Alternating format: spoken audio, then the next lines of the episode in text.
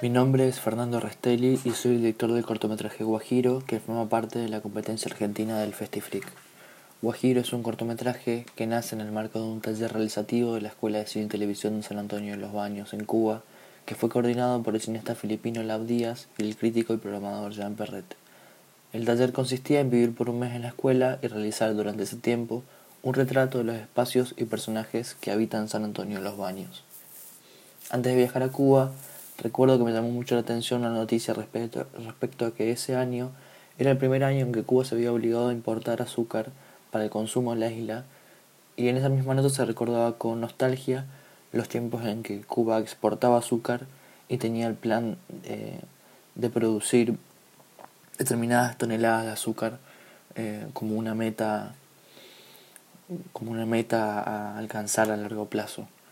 Y esto me llevó a interesarme mucho por, por la agricultura cubana, así que una vez que ya estaba instalado en la escuela, eh, decidí salir a,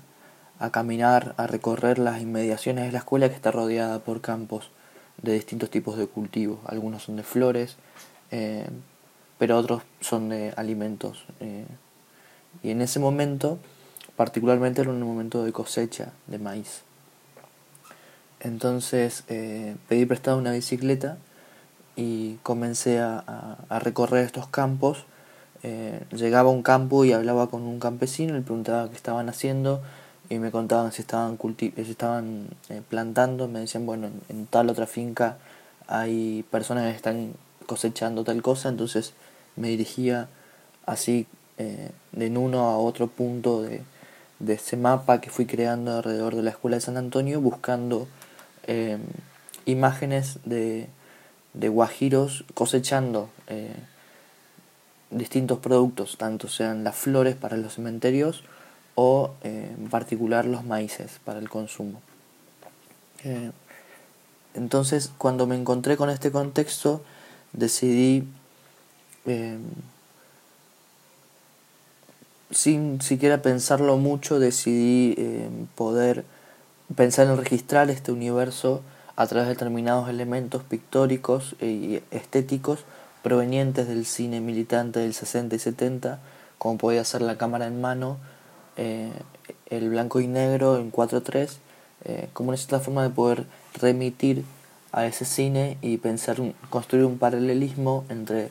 aquellas ideas de revoluciones latinoamericanas de los 70 y la importancia de la autorrepresentación de los trabajadores en este contexto. Es por eso que eh, llego al campo y empiezo a filmar eh, con mi cámara y siguiendo de cerca a los guajiros mientras trabajan y a medida que voy acercándome y dialogando con ellos voy construyendo un vínculo más eh, cercano con, con, algunos de ellos y entre ellos me encuentro con em, bueno quién, quién es el personaje eh, principal, digamos, por decirlo de una manera, que es el Guajiro a quien le realizo una entrevista, donde lo que a mí me interesa es demostrar la forma en que, demostrar no, pero sino como dejar abierta una, una, una ventana hacia em, la, la, formación intelectual de los campesinos cubanos, eh, en el sentido de, de poder dar cuenta del universo, de, conocimiento del lenguaje y de formación que tiene un campesino cubano respecto a cualquier tipo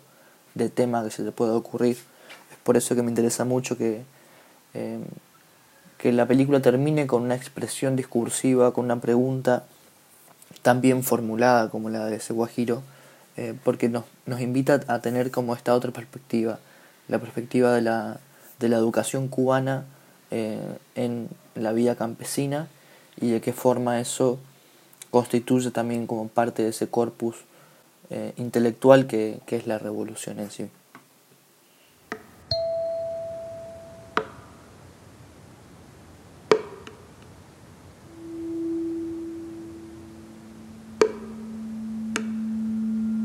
Allí viví hasta que me fui, hasta que me vine para acá. Ahí. Acá. Allí. Allá. Hola, mi nombre es Melissa Liventhal y soy la directora del corto Aquí y Allá, que se está presentando en esta edición del FestiFreak en la competencia argentina de cortometrajes del año 2020. Aquí y Allá es un corto que se pregunta básicamente por el significado del estar en casa y la casa como este espacio físico y concreto donde dormimos, donde nos duchamos y a la vez un espacio mental eh, que tiene que ver con el, lugar donde crecimos, eh, la cultura en la que nos desarrollamos. Empecé a trabajar el proyecto con Google Earth porque me parecía interesante este programa para hablar de estas cuestiones de la distancia y para girar alrededor de esta pregunta que es ¿dónde está mi casa? por la la posibilidad que, otorga el programa de ubicar eh, sitios completamente específicos dentro de este mapa, que es a la vez una reproducción fotográfica del mundo. En Google Earth las distancias del planeta se reducen a unos movimientos de mouse y también me parecía fascinante esta este carácter medio mm, mágico para mí que, que, apela mucho a la imaginación, que es el, poder, sobre todo con la herramienta del Street View, que es cuando podemos bajar a las calles y cada vez más calles del mundo están relevadas dentro de este mapa. Y para mí es un efecto muy fuerte esto de poder estar frente a lugares a, casas, a edificios, a, plazas, monumentos, lo que sea, que ya conocemos o que no conocemos y que sentimos que podemos viajar a esos lugares y realmente estar ahí, estar enfrente de la casa de nuestra infancia, del colegio al que fuimos, de la casa de nuestro, nuestra ex. Eh, y estas imágenes de Google Earth tienen para mí una clara intención de ser eh, muy transparentes, muy unilaterales, muy, muy claras, eh, como una captura muy directa del mundo que lo refleja tal cual es, eh, ¿no? Y bueno, entonces la idea con el corto era un poco jugar con eso y, luego tratar como de, torcer un poco esa, especie de promesa de, de claridad absoluta de estas imágenes y ahí es cuando en el corto literalmente atravesamos la imagen eh, a través de estos píxeles y, bueno, esta idea del, del, zoom extremo también viene desde adentro del programa, desde adentro de Google Earth, porque digamos, eh, en este programa recorremos el mundo básicamente acercándonos y alejándonos de las cosas con, zooms. Em, vamos desde el espacio exterior y nos vamos acercando al continente, al país, a la ciudad, al barrio y, por último a la casita y después podemos bajar a la calle y ver la fachada de la casa y sentimos que nos podemos acercar sentimos es esta sensación de eso, de, mucha cercanía y a la vez que obviamente ese, acercamiento tiene un límite, no podemos entrar a la casa todavía, no, no, hay, no existe la, posibilidad de, entrar a, los, a estos lugares. Eh, entonces quería jugar un poco con ese, con ese límite del, programa en cuanto a, a lo que nos permite acercarnos a las cosas. Y y bueno, y de ahí es que también se abre toda esta... Sí, es que se abre todo el resto del corto realmente con todos los juegos experimentales sobre los distintos... Sí, la idea era hablar sobre que las imágenes son eso, son solo imágenes, son superficies, son píxeles, son un conjunto de manchas tiene muy poco que ver con la realidad y esto a mí me parecía interesante de pensar en, un momento en el que estamos todos, habitamos el mundo digital, se compone de imágenes y lo habitamos como sin, sin costuras, pasamos de lo digital a lo, a lo físico, a lo, a lo material. Bueno, me parecía una, una reflexión que me interesaba hacer, eh, que me interesa hacer sobre, sobre las imágenes. Y para mí me parecía muy natural que cuando atravesamos esta imagen del Google Earth, del otro lado encontráramos como este espacio abstracto que para mí es como un espacio mental, eh, donde aparezco yo también en escena como trabajando la película, pero desde adelante de cámara. Em, ¿Y qué más? Ah, y bueno, y respecto a la historia de las migraciones de mi familia, también me parecía, o sea, era una continuación natural a todas las preguntas que me había empezado a hacer respecto de esto, de dónde está mi casa. Y bueno, digamos que es una historia obviamente mucho más interesante que la mía y que básicamente encarna un montón de, los conflictos eh, del siglo XX, del mundo occidental. Em, así que me parecía,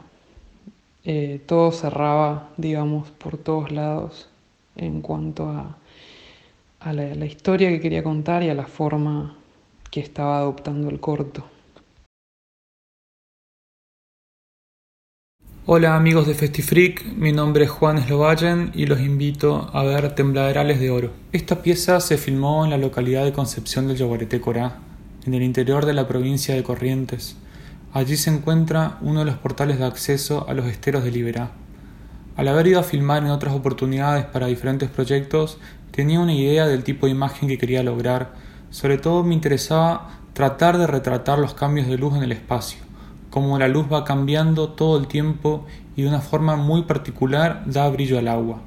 También me interesaba la suspensión en la mirada y la meditación que propone el paseo en lancha por el lugar, por lo cual decidí hacer planos largos, estáticos, contemplativos, y que su composición vaya transformándose y adaptándose a los cambios y movimientos de la lancha. Las decisiones sobre qué retratar las voy tomando en el momento, me gusta encontrarme con el lugar y reaccionar frente a lo que veo. Por eso creo en la intuición como la mayor herramienta a la hora de tomar decisiones. También tenía en claro con esta pieza que no quería generar imágenes de postal ni de carácter turístico. Más bien me interesaba tener una mirada distanciada, de sugestión, que sea una suerte de invitación a descubrir todo lo que existe ahí, debajo del agua, detrás de los pastizales. Creo que el contacto con la cámara, el sonido del motor funcionando, la limitación temporal del cartucho de Super 8 son elementos que funcionan para posicionarse de manera diferente al momento de filmar, al momento de elegir qué filmar y de qué manera hacerlo. Las cualidades expresivas en la imagen, el grano, la textura, los colores, el misterio del resultado. En mi caso son todas consideraciones positivas. Las limitaciones las veo como oportunidades para desarrollar la creatividad y sobre todo la intuición. Y en cuanto al montaje, lo pienso dependiendo del proyecto, pero una de las cosas más interesantes que tiene el formato es la posibilidad del montaje en cámara. El resultado de la unión de imágenes de manera orgánica es algo único y de resultados inesperados, imposible de lograr con un registro digital.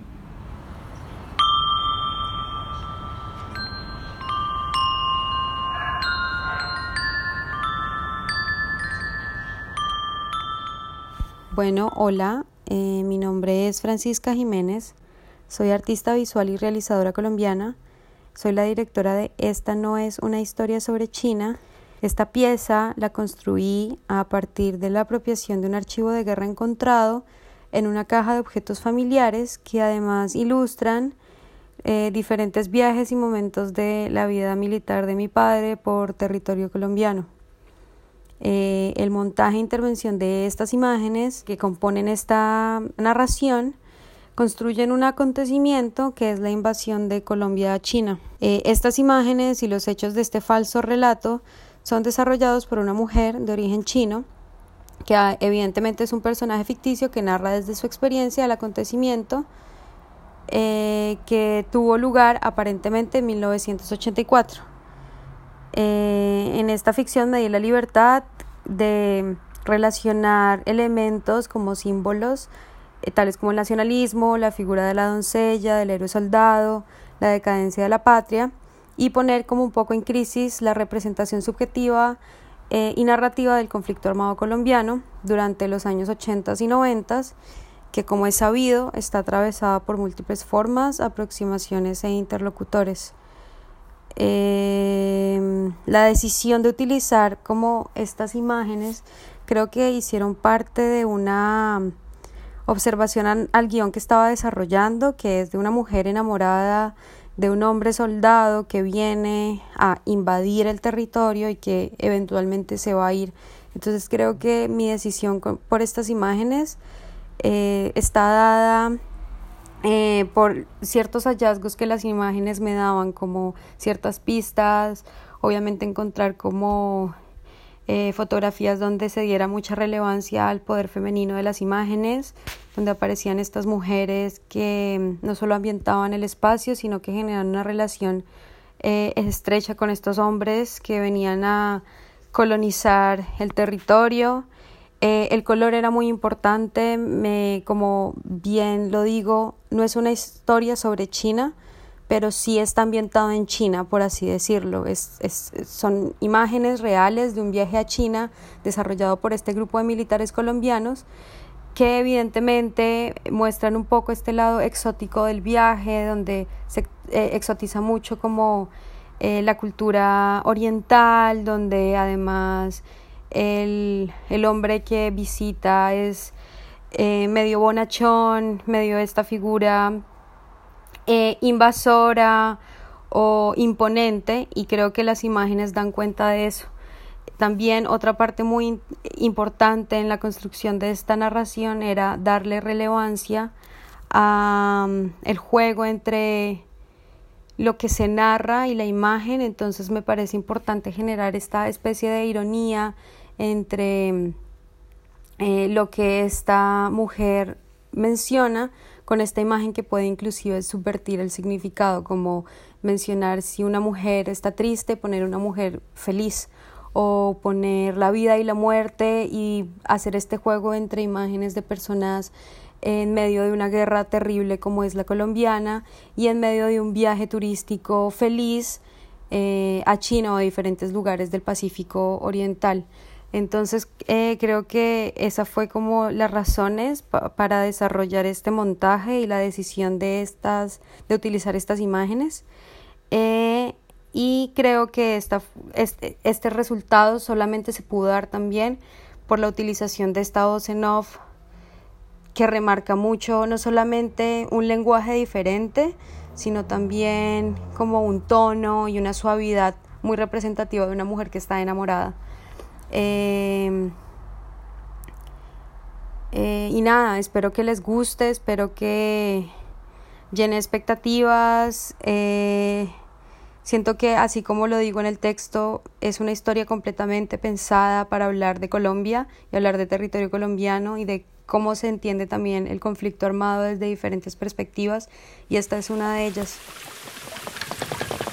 ¿Qué pasaría si encontrara mi vida en la basura? ¿Qué pasaría si encontraran las imágenes de un viaje? Hola, ¿cómo están? Soy Manuel Embalse y acaban de ver o están por ver Enciclopedia Catálogo, un cortometraje que surge a partir de otro corto mío que se llama Eliminar Videos, donde me pregunto qué va a pasar con todos los videos de celulares que filmamos o dónde están todas las papeleras de reciclaje o dónde va todo lo que nos sirve, dónde están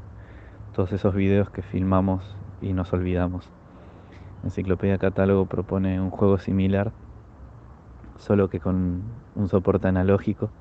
haciendo como una especie de, de juego con mi memoria, donde me puse límites para filmar, ya que bueno, son materiales caros y no tenía tantas posibilidades de,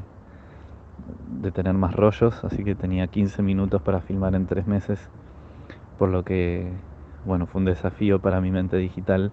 estar en un viaje increíble en lugares de Europa del Este, donde todo es apocalíptico y donde yo creo que el presente también es apocalíptico y, creo que esas básicamente son las cosas que me gustaría registrar si alguien encuentra un disco externo de, de, fines de la década de 2010 o de comienzos de la década de 2020. Que todo es un desastre y somos eh, rastros y huellas de la autodestrucción. Em, es un poco dark, pero creo que es así.